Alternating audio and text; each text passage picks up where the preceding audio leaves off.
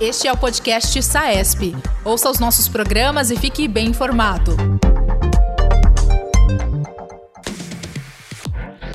Olá, sejam bem-vindos ao SAESP Podcast, o podcast oficial da Sociedade de Anestesiologia do Estado de São Paulo. Você está comigo, Guilherme Marcos. Hoje nós vamos conversar sobre analgesia de parto e alterações neurocognitivas fetais, assunto que o Dr. Fernando Nani é especialista. O Dr. Fernando Nani é coordenador do Núcleo de Obstetrícia da SAESP, supervisor da anestesia obstétrica do HC da USP em São Paulo e anestesista na maternidade Promatro do Grupo Santa Joana. Neste programa, vamos conversar sobre hipóteses de alterações neurocognitivas fetais relacionadas à anestesia em obstetrícia e outras questões relacionadas a este tema. Descubra mais sobre este tema agora. Querido colega Fernando Nani, seja muito bem-vindo a mais esse podcast. Agradecemos pela sua presença. Em primeiro lugar, eu gostaria de perguntar sobre como surgiram as hipóteses da ocorrência dessas alterações neurocognitivas fetais que parecem estar relacionadas às anestesias em obstetrícia. Bom, primeiramente, obrigado pelo convite, obrigado, Guilherme, pela apresentação.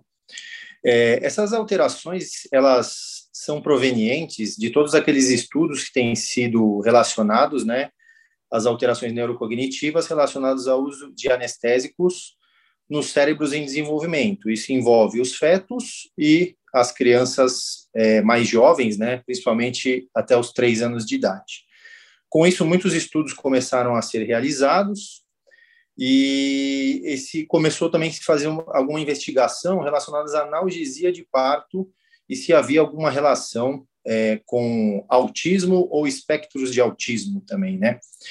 E um, um, estudo marcante foi agora em 2020, um estudo do JAMA, né, de um grupo da Califórnia, liderado pela Shin Wan Kyu, que no final das contas acabou demonstrando que poderia haver uma relação entre a analgesia de parto e o desenvolvimento de alguns espectros de autismo, o que causou um grande alarde aí na comunidade científica relacionada à anestesia obstétrica eu imagino o impacto que esse tipo de informação tem é, entre os colegas anestesiologistas. Eu imagino que não seja muito diferente do que aconteceu quando aquele estudo histórico que avaliou a realização de postectomias né, no, é, em crianças judias sem anestesia tinha impacto também na evolução, né? E assim, né, qual que é o impacto que eu imagino que isso tem de uma maneira geral, na sociedade científica. Nós né? vamos parar de fazer analgesia de parto, é isso? É, isso imediatamente gerou diversas notas, né? Várias sociedades americanas se uniram para fazer uma nota única, né?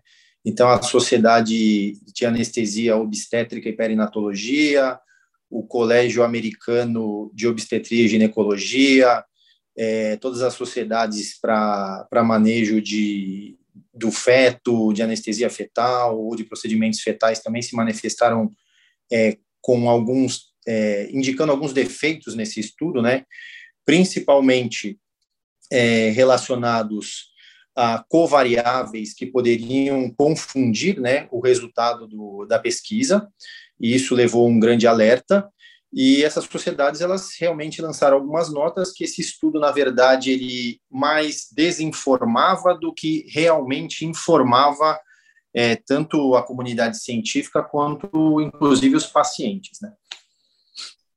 É, então, eu acho que já vale a pena até a gente conversar sobre isso, né?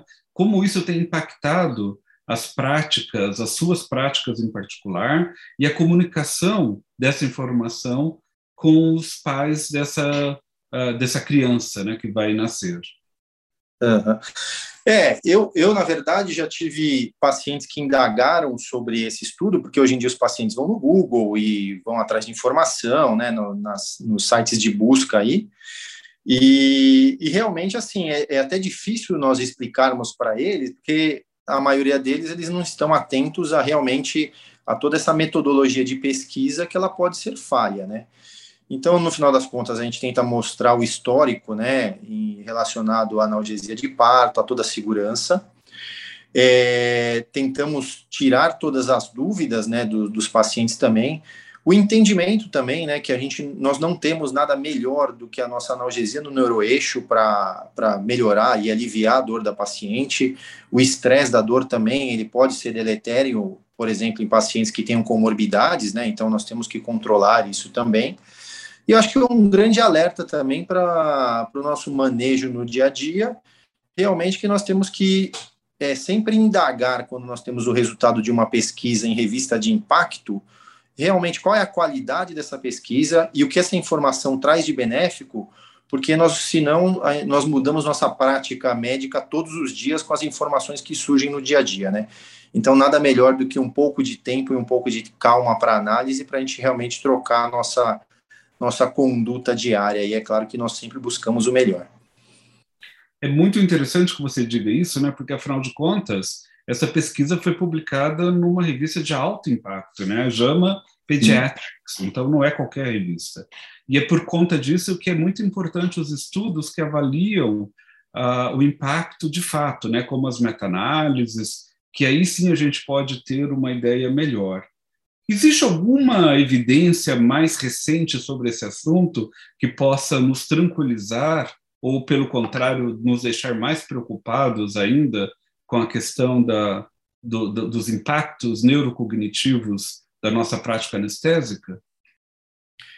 É, sim, na verdade, em, em 2021, o mesmo JAMA, ele, ele mostrou um novo trabalho com praticamente a mesma metodologia.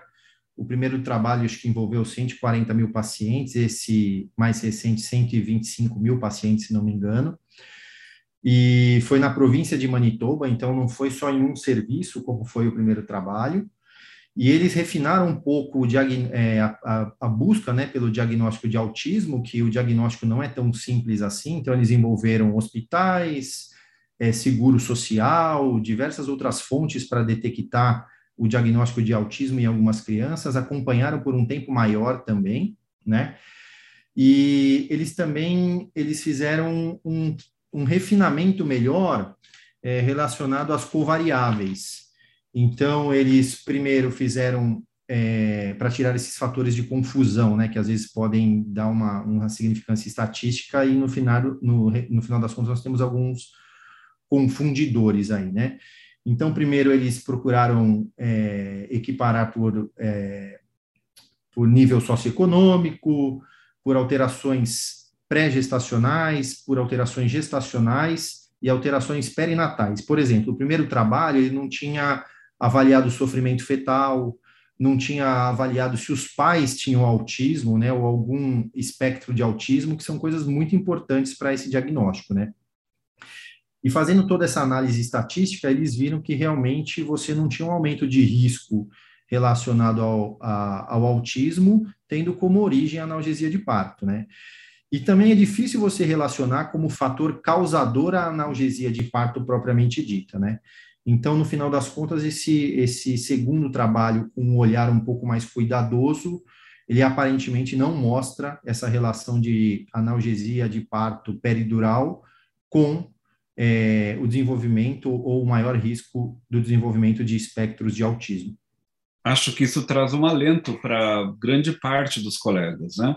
O fato de que esse novo estudo foi realizado e que não conseguiu mostrar as mesmas coisas que foram demonstradas no primeiro, que provavelmente aconteceram por uma metodologia falha.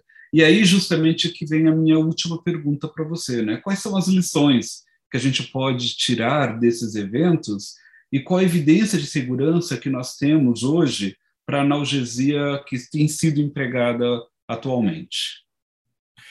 É, desde, desde 2005, aproximadamente, nós tivemos, não o desenvolvimento, mas uma, uma, uma difusão melhor, né, da, da analgesia de parto com baixas concentrações de anestésico local e com baixas concentrações também de opioides na analgesia de parto, né?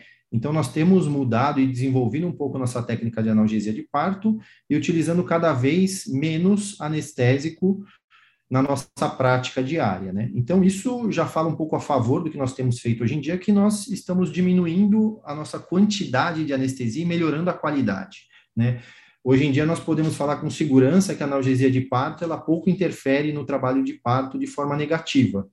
Então, aqueles medos que nós tínhamos, inclusive, na, em atrapalhar o parto, isso hoje em dia não existe mais se nós fizermos da, do modo preconizado de hoje em dia, né?